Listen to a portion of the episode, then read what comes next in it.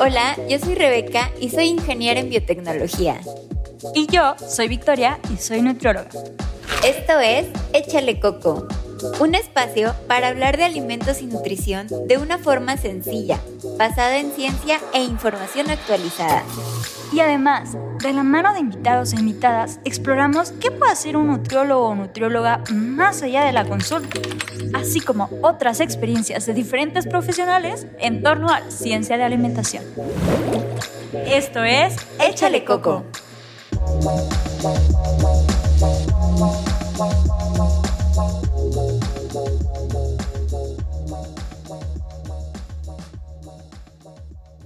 Hola, ¿cómo están? Nuevo capítulo del día de hoy. Estamos muy felices de tener a la maestra en ciencias, Claudia Guadalupe Aranda Venegas, y además me encuentro, me encuentro con Victoria. ¿Cómo estás, Victoria? Hola, ¿qué tal? Pues sí, justo hoy vamos a hablar con la maestra acerca de posmenopausia y cómo nuestros hábitos pueden influir en ello. Así es que bienvenida, maestra. Hola, ¿qué tal, chicas? Muy bien, muchas gracias. Gracias por invitarme. La verdad me siento muy honrada por formar parte de esta comunidad de personas a las que ustedes entrevistan. Que, pues bueno, parte de esto sé que el punto es difundir, ¿verdad? Y en este caso difundir ciencia de calidad de los que somos de aquí de México y formamos este, ciencia aquí en México. Sí, así es.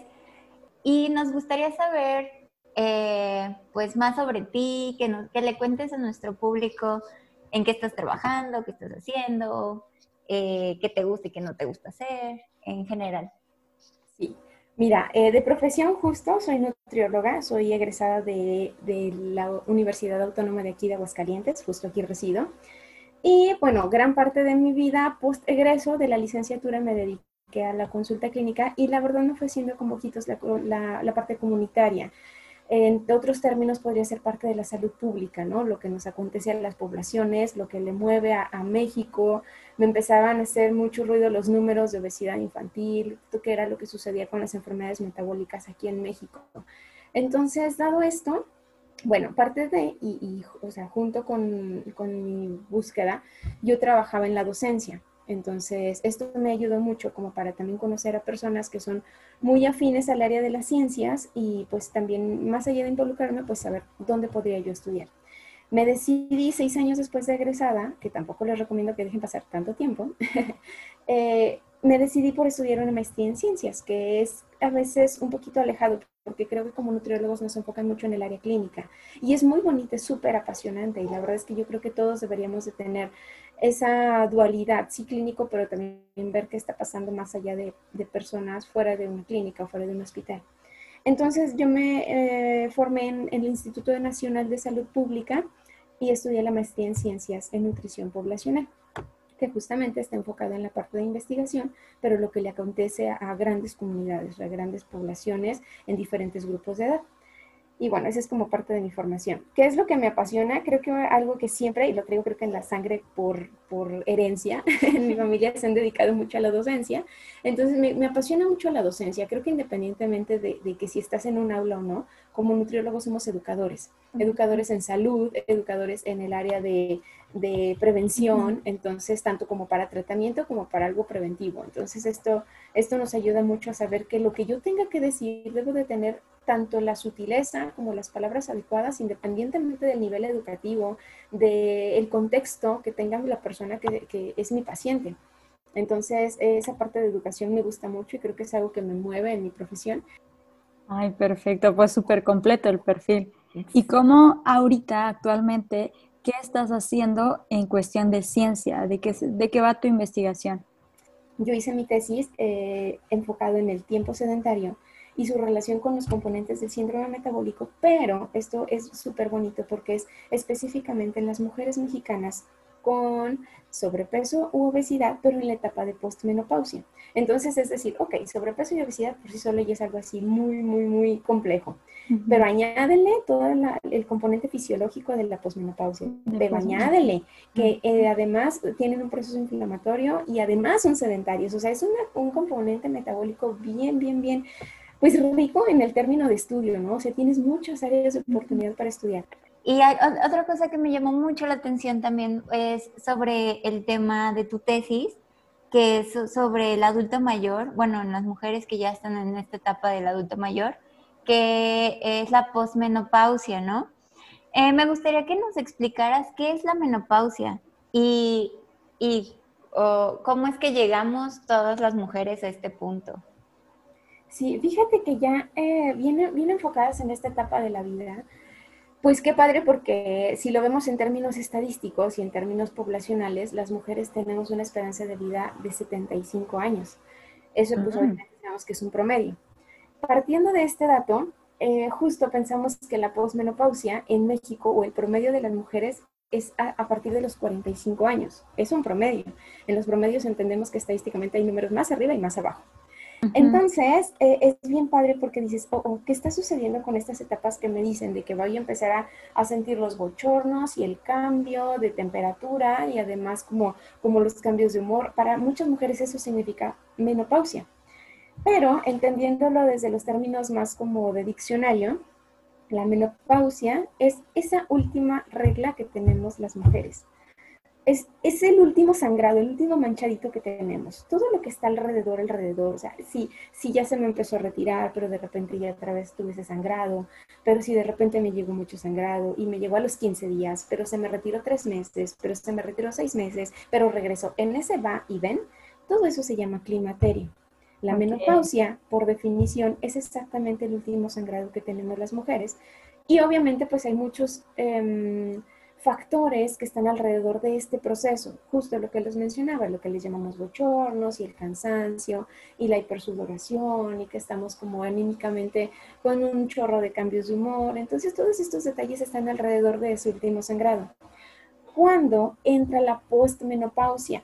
Cuando yo tuve como mujer mi sangrado, mi último sangrado, no sé, pensemos que fue en marzo de este año, marzo 2020 tuve mi último sangrado se tienen que llegar 12 meses consecutivos, que no haya ni un solo sangrado y que se llegue este marzo 2021 y yo no tuve así, literalmente ni un solo manchado, ni un solo sangrado, nada.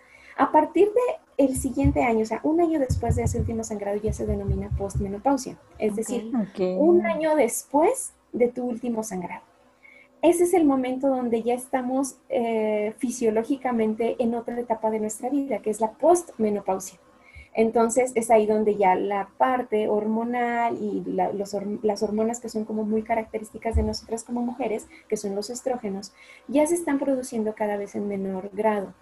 Eh, es donde nuestros ovarios ya tienen como otra función fisiológica.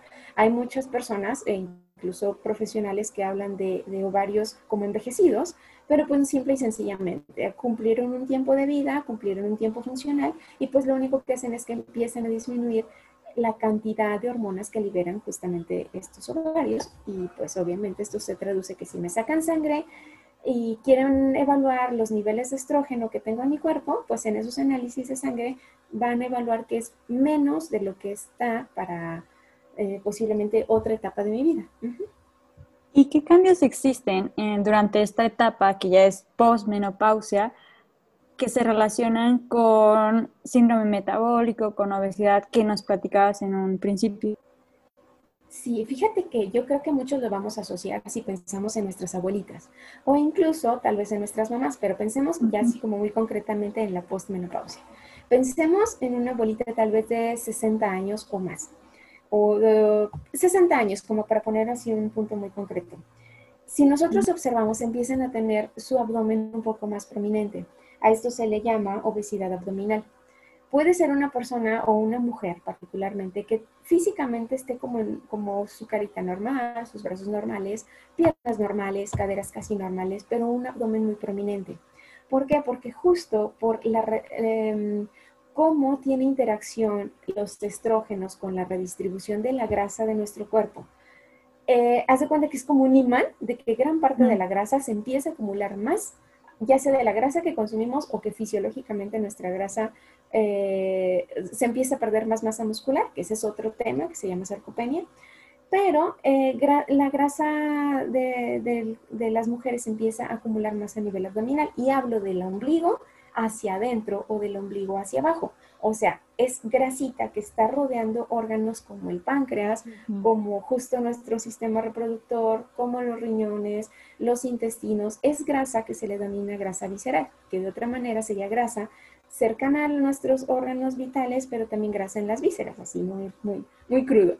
Entonces, ese es uno de los cambios principales. No nada más es que físicamente se vea más prominente el abdomen, es que metabólicamente o cómo está funcionando desde el punto de vista más como pequeñito dentro, dentro, de nuestro cuerpo, es que esa grasa está entorpeciendo el funcionamiento de nuestros órganos, entre ellos el del páncreas.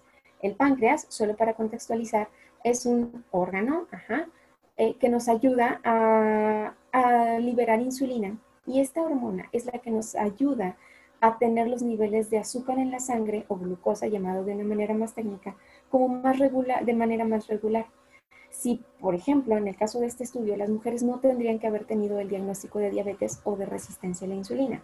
Estamos acostumbrados a, a evaluar diabetes cuando la glucosa ya está alta, pero puede que si lo vemos más hacia atrás, esa glucosa no siempre, no siempre estuvo alta, sino que ya había como el páncreas se tenía que estar esforzando, esforzando, esforzando para tratar de nivelar la glucosa o de nivelar el azúcar en sangre.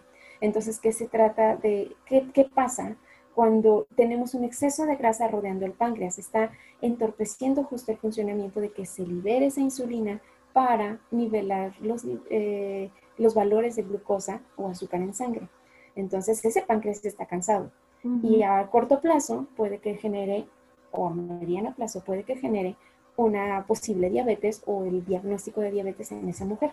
Entonces, eh, la, la postmenopausia, ya ahí ya encontramos que es uno de los componentes del síndrome metabólico, que son cinco, y ya vimos uno, el por qué puede ser como un detonante que podría justo afectar la salud o un diagnóstico de una enfermedad crónica, que vemos por definición, las enfermedades crónicas dan y no se quitan y deterioran la salud. Dentro del estudio que tú hiciste o que estás escribiendo, eh, ¿cómo puede entonces nuestro estilo de vida cambiar la calidad de nosotros durante este periodo tan importante de nuestra vida como mujeres? Sí, claro. Fíjate que es algo bien interesante eh, porque no se, se puede cuidar justo en esta etapa de la postmenopausia, pero ya está así como cuidados chiquitos, porque realmente todos estos detonantes los podemos cuidar desde que somos jóvenes, más desde que somos adolescentes. Pero aquí en México, tristemente, el sedentarismo cada vez nos está así como que así atacando más y más y más en todas las etapas de la vida. O sea, también podemos ver incluso niños en etapa preescolar y escolar sedentarios y si le seguimos en otras etapas de la vida de personas más grandes, pues esto nos está así como de verdad eh, atrapando mucho nuestra salud.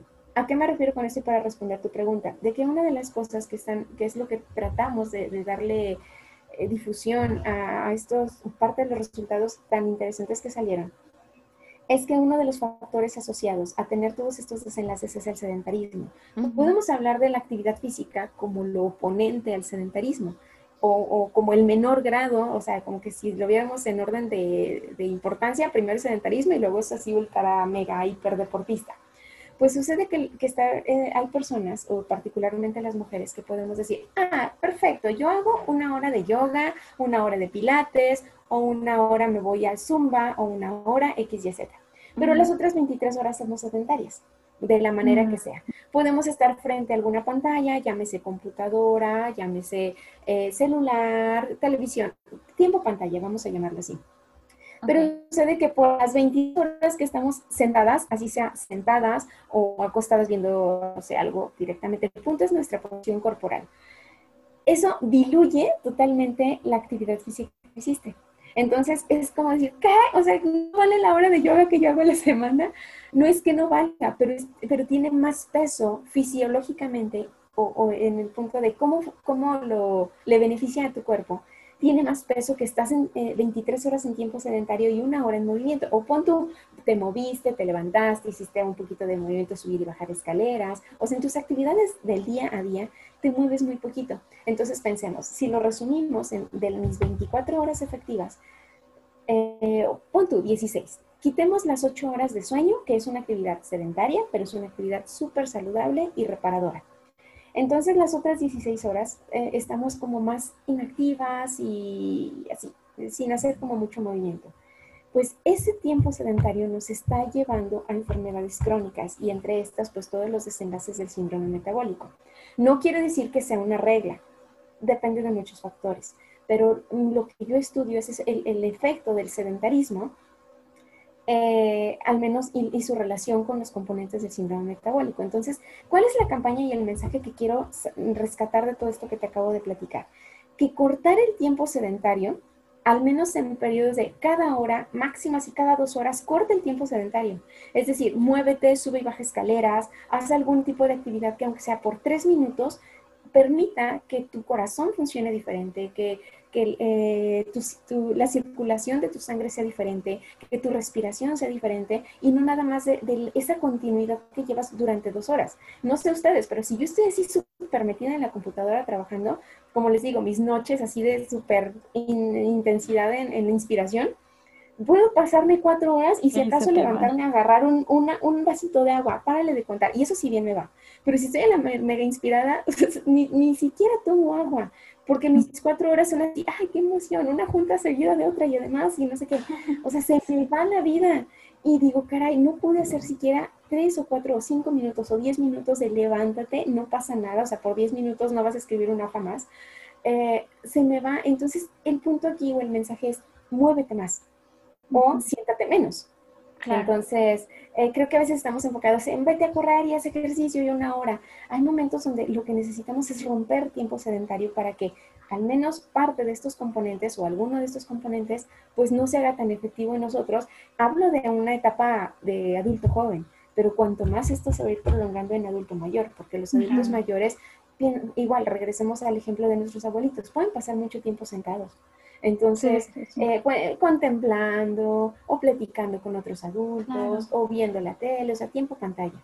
Entonces, esto es, uno de los factores que sí, definitivamente hay que modificarlo. Y obviamente, otro así súper bueno que yo creo que más de uno lo sabemos, eh, es la alimentación, totalmente. O sea, si al tiempo sedentario le añadimos que tenemos al lado unos, unos frititos, o si una garnachita, nuestro refresquito, pues claro que le estamos añadiendo a energía que estamos consumiendo y físicamente no la estamos gastando, o sea, no hay como más movimiento que ayude a, gastar o a metabolizar esa energía que estamos consumiendo extra.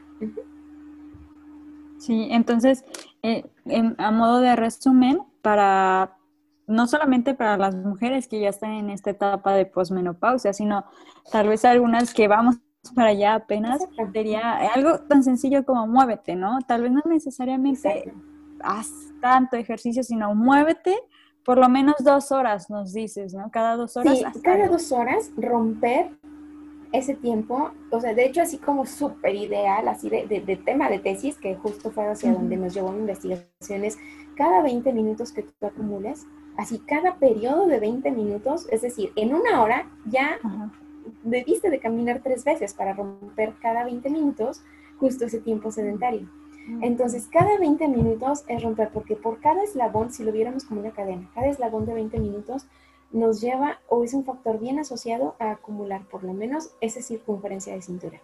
Entonces dices, ¿qué? O sea, ¿cómo? Claro que no es algo que tenga efecto de aquí a dos horas o de aquí al día de mañana ya tengo la cintura, digo, salvo que sea por inflamación, pero una circunferencia más prominente por acúmulo de grasa. No, pero si esto lo vemos hacia el tiempo de cuando eres joven a cuando eres adulto mayor, si hubiéramos hecho así rupturas de tiempo sedentario, en los últimos 10 años no tendríamos el abdomen que posiblemente se podría acumular. Posiblemente, recalco, o sea, entendemos que son, es multifactorial, pero sí se puede como diluir el efecto por el tiempo sedentario si yo rompo estos eslabones de 20 en 20 minutos. Y para concluir, y a modo un poquito de invitación, si nos está escuchando por ahí alguien que le interese la ciencia, ¿por qué hacer ciencia?